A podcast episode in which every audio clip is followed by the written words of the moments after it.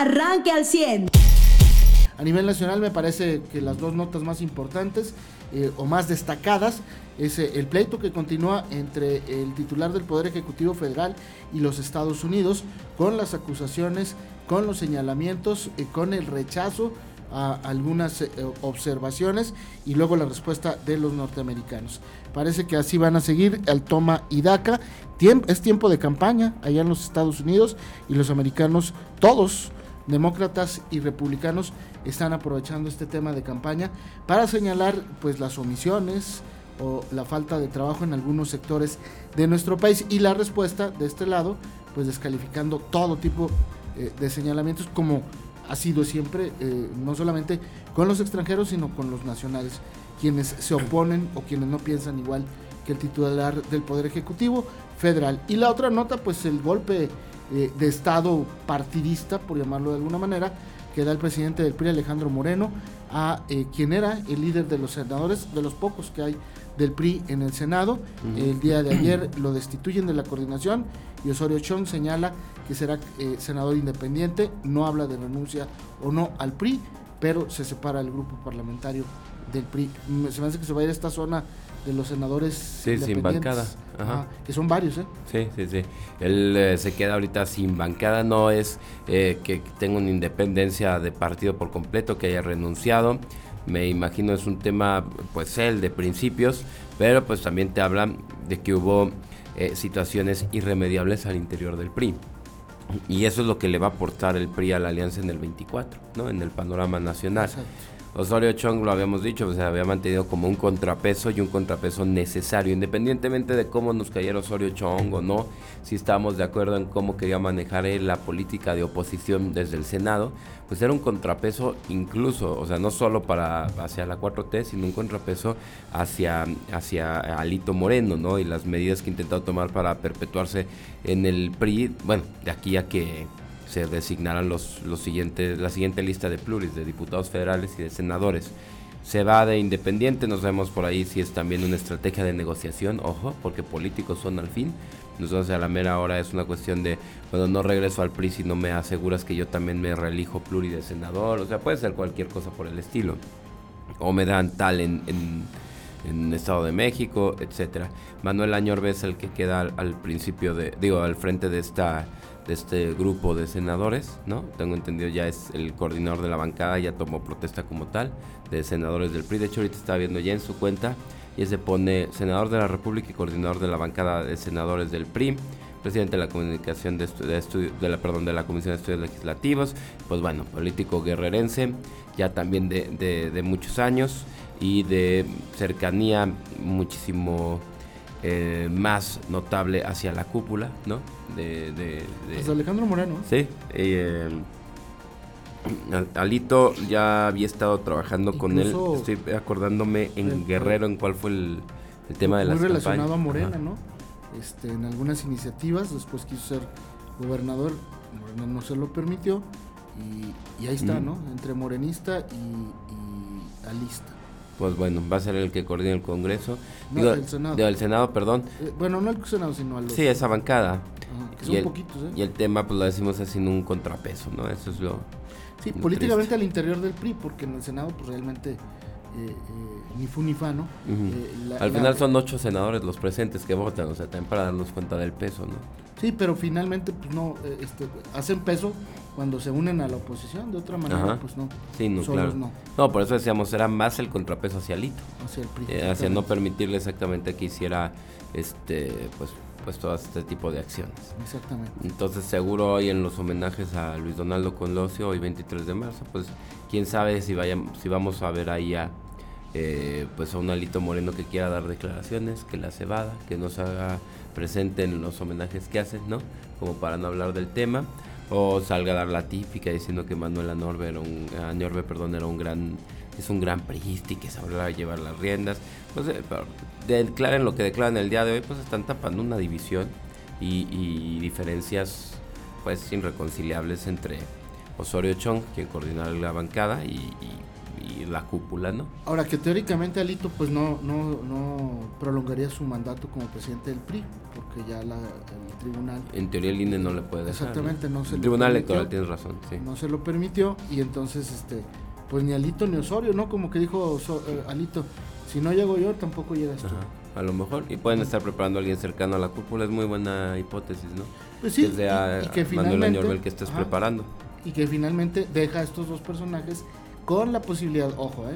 Porque creo que nunca serían candidatos, con la posibilidad de competir por la candidatura de la oposición, de esta alianza, por eh, la candidatura presidencial, ¿no? Pues- Prácticamente quedan fuera tanto Alito como, como Osorio, ¿no? Eh, vamos a ver qué es lo que pasa, pero coincido totalmente contigo, José, y es muy buena el- la observación. Y el apunte con esto, el PRI así va a llegar debilitado y dividido dentro del PRI a la alianza por el 24, lo que prácticamente pues le quita posibilidades de tener un candidato presidencial eh, eh, por la alianza. Claro. Eso le da pues, más posibilidades al PAN, que es el que el único que las ha tenido, y ligeramente al PRD. De elegir un candidato, ¿no? Ajá, sí, de que el candidato presidencial sea de su partido, Sí, de- digo. el de la alianza. Porque aunque pues el PRI llegara ganando, que te guste Estado de México y, y- y- y Coahuila, ¿no? A la alianza, pues tampoco es como que eso ya sea suficiente fuerza para, para la presencia nacional que se Sobre todo por esta ¿no? división que hay entre Ajá. estos dos personajes, ¿no? Y estos dos grupos. Mm, Pues vamos a ver ahí, ahí qué pasa. Aquí en, en el tema coahuilense, pues ya hoy empieza el desfile de candidatos. Sí, hoy, es- hoy es de el primer candidatos. registro, va Ajá. Manolo Jiménez Salinas ante el Instituto Electoral de Coahuila. Seguramente irán los candidatos a diputados, ¿no? Sí, ya, ya empiezan todos. Tienen desde hoy y hasta el próximo domingo para registrarse todos. Claro, empiezan las campañas el 2 de abril, pero ya tienen ahorita estos cuatro días para, para estarse. Llevar toda la documentación y cumplir con esa documentación, ¿no? Exactamente. Que no tenga fallas de ortografía como las. Ut, Ah. A pocos de... Ahí saca el vanguardia, ¿no? Ahí ponen una... El- ah, bueno. Varios errores de ortografía. Ahorita vamos a escuchar a Rodrigo Paredes, ¿Quién es él? el presidente, el No. consejero presidente. El, el- ¿A poco tiene él y el, y, el, y el presidente de la Comisión de Derechos Humanos les encanta decir más sin embargo y pero más sin Uh, embargo. no No, no, no. Ya sé que cada que alguien diga estos pleonasmos los ¿Qué vamos a no? en la ¿Qué nota. llega ahora el, Sí, pero la verdad es que una persona con vicios del lenguaje de tal magnitud demuestra que no ha leído nada en su vida. O sea, un léxico y un lee- vocabulario carente y vicios del lenguaje. solamente de periódicos pasquineros, ¿no? Ah, claro, donde le echan porras, Qué ¿no? triste lo del IEC, hombre. Después de ser un órgano que, que establecía autoridad en una Sí. elección, pues con un personaje como este, pues creo que está muy... Sí, y era, era la anterior consejera presidente la que ponían muy en alto también el trabajo de, Sí. de mujeres al obtener reconocimientos nacionales e internacionales del trabajo que tenía el, INE, el IEC. Digo, más allá de las filias y las fobias, pero... Y cobró casi centavo de eso. Sí, por supuesto. Ah, no. sí, se- se pero valía lo caro que cobraba. Ajá. Pues digo, esa es una percepción de cada Claro, quien, ¿verdad? claro. Porque, eh, digo, insisto, más allá de las filias y las fobias, por lo menos Gaby como presidente establecía un- una figura de autoridad electoral, no, no de autoritarismo, ¿eh? que es muy diferente, de autoridad electoral, que tú supieras que al árbitro se le tiene que respetar y a, y a un presidente que, que, bueno, comete errores y errores, que quiso llamar la atención denunciando una extorsión. Este, No, sí. O sea, sí, Sí, e- sí, e- ese fue su punto para que lo conocieran socialmente. Ale, yo Pues también es soy muy- una es víctima. muy sí, triste. ¿no? Ajá, es muy triste y, y como dices tú, alguien que dice más, sin embargo, pues está canijo. Mariano, muy buenos días, te saludamos Muy con gusto y con cariño, bienvenido. Hoy vamos a tener entrega de camiones recolectores de basura nuevos, los que se siguen haciendo más adecuados. Fíjate que al principio pensamos que todo se trataba en los camiones de recolectores de basura de hacerlos más grandes, de más capacidad y todo, cuando pues, la verdad hay colonias en las que eso no es viable, ¿no? Entonces no, No, todas no entran, no pasan por el Ajá. Ajá. Entonces, pues más bien hay que poner camiones recolectores de basura adecuados a las zonas donde van a recolectarlos y eso es de lo que vamos a ver en- eh, el día de hoy. Además de que, eh, así como ayer se, eh, ah, se anunció una nueva empresa o en- arrancó una nueva empresa dedicada también a, a la producción de carros de ferrocarril, bueno, pues hoy se anuncia otra expansión de, una- de otra empresa en, en el gobierno del estado y este... Y bueno, pues obviamente sí, de los temas políticos nada más, en, en mi opinión, pues sí, yo creo que ya llamar Bodrio el Departamento de Estado, ¿no? Este, de- decirle departamentito que hace Bodrios, yo creo que ya Ah, fue un sí. exceso, Eso ya es insulto, ¿eh? sí, del que ni él se va a poder salvar, ¿eh? Eh. O sea, ya, ya hay líneas que no se cruzan y esa es de las que, Exactamente. o sea, ya cuando te pones a insultar a Estados Unidos. Sí. Más con el resto del entorno del mundo es una denuncia contra Putin y Putin amenazándolos de muerte. O sea, ahora, si le hubieras dicho esto al Departamento de Comercio de los Estados Unidos, que está negociando el, TLC o el NAFTA o esta mugre, ¿no? O se lo dice al Departamento Antidrogas. Pues bueno, o sea, pero se lo está diciendo el Departamento de Estado, es la inteligencia del gobierno federal de los Estados Unidos. Sí, y pues por cosas que simplemente no, o sea, ojo, él, él solito llegó a ese punto, si hubiera dicho desde el principio estamos mejorando. Es más, si hubiera dicho sí, lo que dijo Ebrard con eso. Sí, hubiera salido de que dijo, solito a ver, voy a preguntar, porque yo ya leí el informe y no tiene sustento. Así es. Eh, todo está sustentado en, se dice, reportan eh, esto. Entonces, este, ahora, de que hay violaciones a los derechos humanos en este país, pues nomás váyase a Laredo pregunte la historia de estos cinco muchachos que mataron los militares. ¿Sí? O sea, de que las hay, las hay. Y al decir aquí no hay este eh, ¿cómo se llama esta? La, que te ejercen los cuerpos de seguridad la tortura, ¿no?